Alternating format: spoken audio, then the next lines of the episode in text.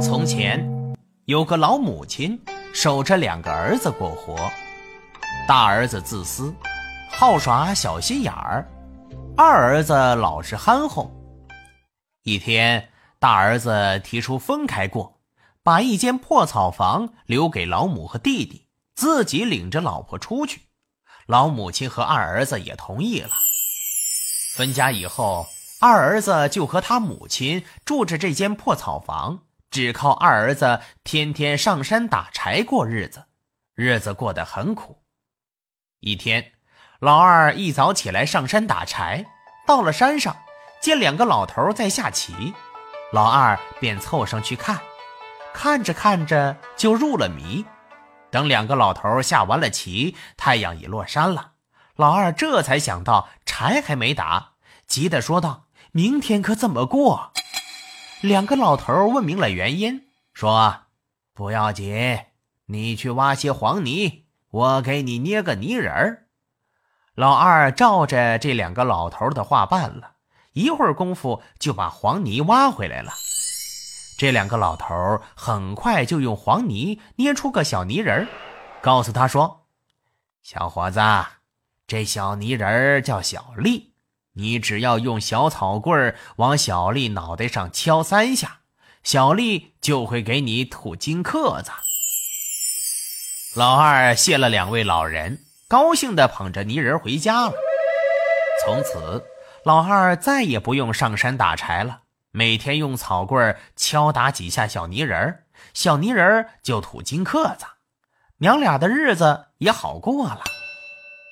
再说老大，日子长了，他总不见老二上山打柴，心里就纳闷于是便到老二家看看到底是怎么回事到了老二家，老二同以前一样很热乎，还把小泥人的事儿一五一十的跟他哥说了。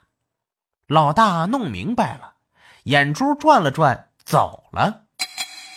第二天，老大拿着绳子和柴刀上山了，到了山上。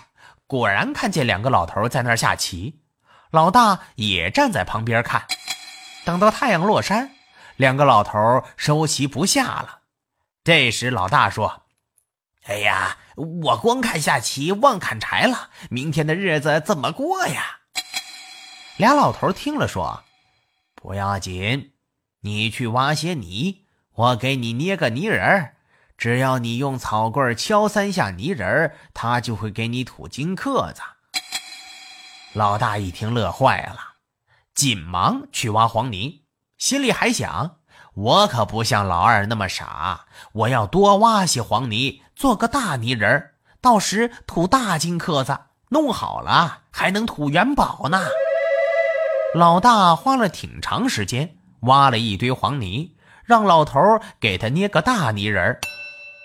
老头捏完了大泥人，然后告诉老大说：“小伙子，这个泥人叫大士，你只要用小草棍往大士脑袋上敲三下，他就会给你吐金克子。”老大乐颠的馅儿，抱着泥人就走了。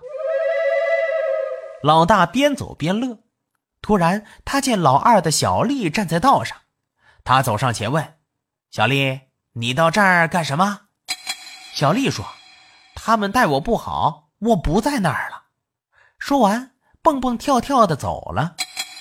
老大心想：何不把这小丽带回家？两个泥人土金轲多好啊！老大想到这儿，便追小丽，一边追一边喊：“小丽，跟我回家吧！”可是怎么追也追不上，追着追着。被脚下的石头一绊，摔个嘴啃泥，手里的大事也摔个稀碎。